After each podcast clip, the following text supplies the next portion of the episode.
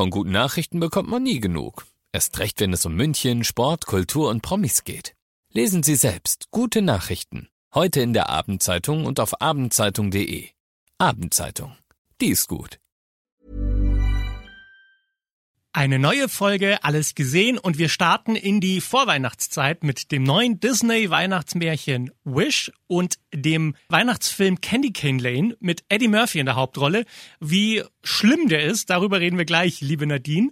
Und äh, wir haben auch noch Godzilla dabei, also eine gute Mischung, oder? Oh, okay. Los geht's. Alles gesehen. Emus heiße Tipps für Filme und Serien.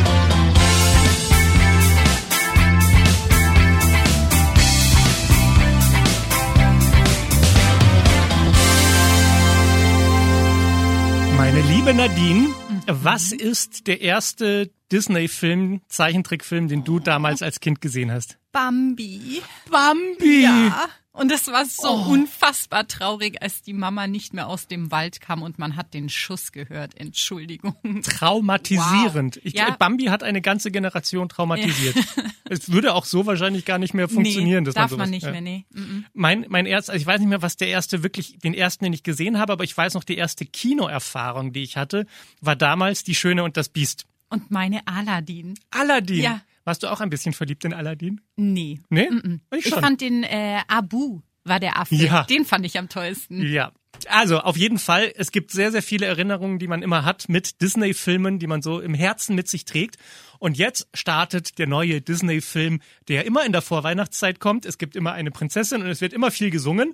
Und in diesem Fall singt niemand Geringeres als, kannst du es raushören? Denn jeder Wunsch erfüllt dein Herz, auch wenn es noch so schwer ist, weil der Wunsch es wert ist. Ich liebe Helene Fischer. Unsere Helene singt den Titelsong des neuen Disney-Films Wish. Äh, und jetzt vorneweg eine Frage an dich. Was ist das Gefährlichste an großen Träumen und Wünschen, die man so hat im Leben? Das Gefährlichste. Mhm. Ich glaube, dass man sich was ganz arg wünscht, sein ganzes Leben lang und dann geht's nicht in Erfüllung, würde ich mal sagen. Du hast es genau, du, du sagst, worauf ich hinaus will. Ah, Das Gefährlichste an großen Träumen ist die Angst davor, dass man sie sich nicht erfüllen kann. Und deshalb begräbt man sie so tief in sich drin, dass man fast schon vergisst, dass man diesen Wunsch jemals hatte. Einfach nur, weil man auf Nummer sicher gehen will, um nicht enttäuscht zu sein. Und davon handelt dieser neue Weihnachtsfilm von Disney. Es geht darum, dass in einem magischen Königreich der König, der auch ein mächtiger Zauberer ist, von seinen Untertanen die Träume einsammelt und sagt, die bewahre ich in meinem Schloss ganz sicher auf. Ne? Dann braucht ihr euch nicht drum kümmern. Das sind, die sind dann bei mir gut aufgehoben. Und hin und wieder erfülle ich dann einen Wunsch, aber nicht zu viele. Ne? Und dann kommt ein kleines Mädchen mit ihren Freunden und sagt, so nicht. Das geht gar nicht. Die Wünsche gehören nicht dir, lieber König, sondern die gehören deinen Untertanen, die gehören uns allen. Und ich hole uns jetzt die Wünsche zurück. Und zusammen mit ihren Freunden, einem magischen Wunschstern und einer kleinen Ziege, macht sich eben dieses Mädchen zur Aufgabe, die Träume aus dem Schloss des Königs zu befreien. Und ich fand das wieder so, also das ist so ein Märchen, da merkt man wieder, es geht um mehr als nur die eigentliche Geschichte, sondern es geht darum, dass dieser Film es schafft, dass Kinder den sehen und die sich wirklich inspiriert fühlen, an ihre Träume zu glauben und sie zu verwirklichen. Und ich will nicht wissen, wie viele wunderbare Dinge wir in 20 Jahren auf dieser Welt haben werden, weil ein paar Kinder jetzt diesen Film gesehen haben und an ihren Traum glauben, anstatt ihn sich irgendwie tief unten drunten zu begraben. Vor allem toll, dass diese Geschichte jetzt rauskommt, wo ja Walt Disney 100 Jahre Jubiläum feiert.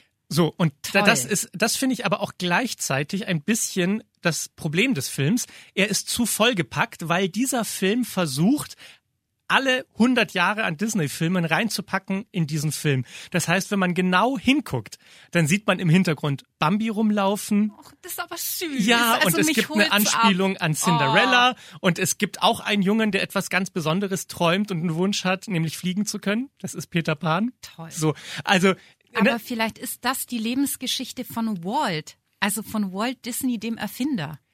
Zumindest ist der, der Geist darin, so dieses, dieser, der Geist von Walt Disney. Wir erfahren zum Beispiel, wie der magische Spiegel entstanden ist aus Schneewittchen, mhm. wo er sagt Spieglein, Spieglein an der Wand, so. Also das alles ist reingepackt. Und was ich dem Film vorwerfe, warum es vielleicht nicht ganz so ein Meisterwerk ist wie Die Schöne und das Biest oder Der König der Löwen, ist, dass er halt wirklich vollgepackt ist. Und es ist auch zu viel Musik und auch die ist zu vollgepackt. Ich habe mhm. teilweise das Gefühl gehabt, da ist so viel Text in den Liedern, dass ich gar nicht verstehe, worum es geht, weil die so viel singen. Und dann die letzte Sache noch, die ich, wo ich es wichtig finde, ist anzumerken, der Film ist freigegeben ab null. Und das sehe ich so nicht. Also sensible Kinder werden da Angst haben, weil dieses Mädchen, um das es geht, am Ende des Films von magischen Kräften festgehalten wird. Und das wirkt so gruselig, dass ich nicht sagen würde, dass eine Vier- oder Fünfjährige das unbedingt sehen sollte. Also ich glaube, da brauchen Eltern Feingefühl. Wenn man weiß, man hat sensible Kinder, wartet man vielleicht noch sechs, sieben, achtjährige werden damit klarkommen. Es ist immer noch ein Disney-Film, also es ist jetzt nicht wahnsinnig gruselig, ne? aber dieses Feingefühl, so was ist das, womit Kinder besser klarkommen und weniger klarkommen. Und wenn ein armes Mädchen festgehalten wird von großen Mächten, finde ich, muss das nicht unbedingt sein. Wir wollen die jetzige Generation quasi vor dem Schussen mit Bambi. Richtig, wir genau. Bewahren. Wir, wir bewahren ja. alle vor dem Bambi-Trauma. Nein, so schlimm ist es nicht. Es stirbt auch niemand. Ich glaube, da muss man niemanden ähm, zu sehr warnen. Und was ich persönlich super süß finde, ist dieser Wunschstern, der da auftaucht. Der kann nicht reden, aber der ist so süß animiert. Ne? Der guckt dann immer so lustig hin und her und versucht mit Gesten zu zeigen, was sie dann machen soll, damit auch sie ihrem Traum folgt. Denn auch sie hat einen Traum und einen großen Wunsch nämlich, dass alle Träume und Wünsche in Erfüllung gehen können. So. Und ähm, das alles eben eingepackt in diesen Film. Mir hat er super gefallen. Ich weiß, dass ganz viele Kollegen sagen, ach, das ist aber, das ist nicht mehr die Disney-Magie von damals. Naja, es muss nicht jeder Film so gut sein wie Aladdin oder, oder Der König der Löwen. Aber mir hat das gut getan mein kleines Mädchen in mir, meine innere Prinzessin möchte wieder an ihre Träume glauben. Und wenn man, wenn man das irgendwie den Leuten mitgibt, dann ist das doch eine super Sache. Wish heißt der Film und er läuft jetzt im Kino.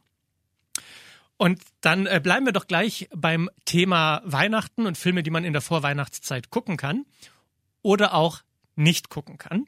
Und äh, da sind wir bei Candy Cane Lane. Das ist der neue Weihnachtsfilm mit Eddie Murphy in der Hauptrolle. Der läuft bei Prime Video. Und äh, das ist so ein Film, den kann man sich gerne angucken, wenn man sich die Vorweihnachtszeit so richtig schön vermiesen möchte. Oh. Weil das kam unerwartet.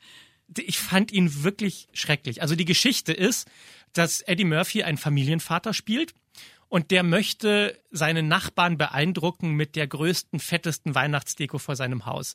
Und dann gibt er sich total viel Mühe und stellt alles voll und es ist alles richtig vollgepackt mit Lichtern und Weihnachtszeug. Und dann gibt es so einen magischen Zauber und plötzlich wird das alles lebendig. Die Deko wird lebendig, läuft durch die Stadt und macht alle verrückt. Und die Moral von der Geschichte ist ja, ne, in Weihnachten geht es nicht darum, dass man möglichst viel Deko hat und Geld rausschmeißt und die größten Geschenke kauft und sonst irgendetwas, sondern es geht ja um die Liebe, die man in seinem Herzen hat und was man mit der Familie daraus macht. So. Das ist eine gute Botschaft. Das Problem ist nur, dass dieser Film sich wirklich so anfühlt, als würde der nur existieren, damit alle Geld verdienen damit. es ist so ein typischer, seelenloser, uncharmanter, chaotisch vollgepackter Weihnachtsfilm. Und in Amerika würde der noch eher gehen als hier in Deutschland, weil er auch noch vollgepackt ist mit Weihnachtsbräuchen, die wir gar nicht kennen. Da gibt's dann irgend so einen Song, so ein Weihnachtslied, das die Amerikaner singen mit den Tagen vor Weihnachten, wo dann irgendwelche Sachen passieren. Und das wird dann alles da reingepackt. Und ich denke mir, kein normaler Mensch. Wo bleibt das Christkind? Checkt das, genau. Wo, wo bleibt das Christkind mit dem Glöckchen, das natürlich nicht auftaucht? Und ich kann dem Film noch nicht mal vorwerfen, er hätte nicht ein paar nette Szenen, aber das reicht halt einfach nicht, um ein zeitloser Weihnachtsklassiker zu werden. Und ich würde zehnmal lieber so Sachen gucken wie Kevin allein zu Hause oder wie äh, die Weihnachten bei den Griswolds, ne? Äh, Hilfe, es weihnachtet sehr, schöne Bescherung. So Sachen. Oder von mir aus nochmal tatsächlich Liebe gucken, als diesen Film, der für mich einfach null Weihnachtsmagie hat. Man guckt dem zu und denkt sich, also grauenvoll. ja, und, und vor allem finde ich, ne, diese Lektion, es geht nicht um Geld, sondern es geht darum, was mit der Familie zu machen. die kann man sich, also das ist ja eine, eine Weisheit, die ist allgemeingültig. Mein Vorschlag wäre, statt sich zwei Stunden diesen Film anzugucken, setz dich lieber dieses Jahr im Anfang Dezember für eine halbe Stunde mit deiner Familie hin und überleg dir, okay, wie wollen wir uns dieses Jahr Weihnachten besonders schön machen, vielleicht ohne, dass wir zu viel Geld ausgeben. Und wenn du das Geld hast und du sagst, okay, am, am Ende finden, stellen wir heraus, irgendwie 100 Euro, die wir eingespart haben, die tun uns nicht weh. Warum sich dann auch nicht gemeinsam mit der Familie, mit den Kids, mit allen überlegen, was kann man damit Gutes tun? Wo wollen wir das dieses Jahr irgendwie spenden, irgendwas machen, damit es anderen besser geht? Und das gemeinsam entschließen und gemeinsam verschenken. Und dann hat man so ein bisschen auch sein eigenes Weihnachtsmärchen. Und dann braucht man nicht den armen Eddie Murphy, der einem sehr mühsam erzählt, es geht nicht um die Geschenke, sondern es geht um die Zeit mit der Familie. Candy Kane Lane heißt dieser Film und er läuft jetzt bei Prime Video. Und jetzt habe ich noch einen richtig fetten Kinofilm dabei.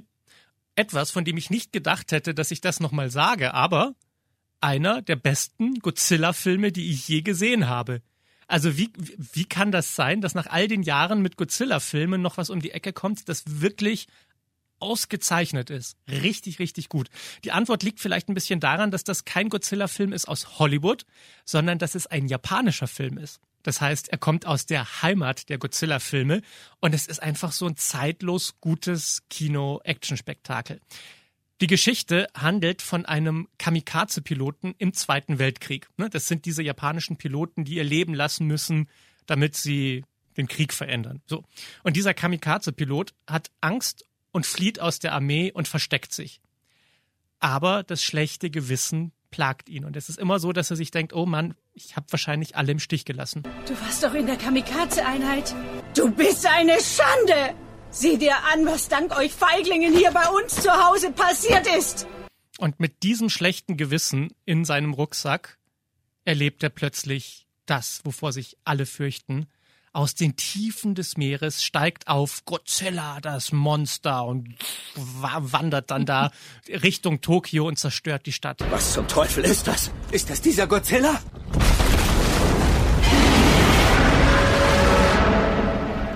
Ja, und jetzt muss sich der Kamikaze-Pilot fragen, versteckt er sich weiter oder stellt er sich seine Angst, steigt er in ein Flugzeug und versucht er Godzilla aufzuhalten? Ja oder nein? Und ich finde, da steckt eine Frage drin, die, na, wir werden nie auf Godzilla treffen, aber es hat etwas mit uns zu tun, nämlich der Frage, wie sehr wir weglaufen vor den Monstern, die wir so in unserem Leben haben. Die Sachen, die uns Angst machen, wo wir sagen, ach, ich kümmere mich lieber um hundert andere Dinge, als mich zum Beispiel mit, mit Trauer auseinanderzusetzen. Und anstatt zu sagen, jetzt ist die Zeit da, wo ich mich damit konfrontieren muss, dass ich jemanden verloren habe, der mir wichtig ist und mich nicht in die Arbeit stürze. Ne? Oder dieses schlechte Gewissen, dass man irgendetwas getan hat, wo man weiß, das war nicht okay, aber man traut sich trotzdem nicht, sich zu entschuldigen, weil dann würde man ja eingestehen, dass man was falsch gemacht hat und deshalb, ach, es ist ja gar nicht so schlimm und ich denke gar nicht drüber nach, aber irgendwie, wenn man dann abends im Bett liegt, dann taucht das Monster der, aus der Tiefe aus. So. Und diese Wahrheit, finde ich, kann dieser Godzilla-Film echt gut verpacken. Ne? Natürlich ist Godzilla als Monster eine Metapher für all die Monster, die uns so verfolgen. Und dieser Kamikaze-Pilot muss sich fragen, traut er sich jetzt, sich dem Monster zu stellen? Ja oder nein? Und die Antwort sieht einfach wahnsinnig cool aus und spektakulär. Und es ist so ein richtig schöner, zeitloser Godzilla-Film. Den kann man sich in zehn Jahren immer noch angucken oder in 20 so wie man sich diese Original-Godzilla-Filme von damals ja auch noch angucken kann und sich denken kann, nein, das sind einfach verdammt gut erzählte Geschichten. Godzilla Minus One heißt er und er ist ab jetzt im Kino. Und du, liebe Nadine, möchtest jetzt sicherlich noch hören, wie ich einen Godzilla nachmache, richtig? Ja, das fand ich sehr schön. Moment. In dem Moment ist es schade, dass wir nur Pod, äh, Podcasts machen und keine Gesicht, Kamera haben. Ja, das ja. Gesicht ist wunderschön. naja, und ich habe deutlich bessere Haut als Godzilla, das muss man auch mal sagen. Mein Schatz, da haben wir ja wirklich, ich habe so Bock auf die Vorweihnachtszeit jetzt. Du, ich schaue mir jetzt Wish an. Ja, ich will oder? die Ziege auf der Leinwand sehen. Das ist meine Ziegen-Impression. Kann ich auch gut. Ich kann alles nachmachen. Ich bin einfach ein Talent. Was soll man sagen? Mein Schatz, wir sehen uns nächste Woche wieder. Bis dann. Genieß es. Bis dann. Alles gesehen. Emus heiße Tipps für Filme und Serien. Jeden Freitag neu. Dieser Podcast ist eine Produktion von 955 Charivari. Münchens Hitradio.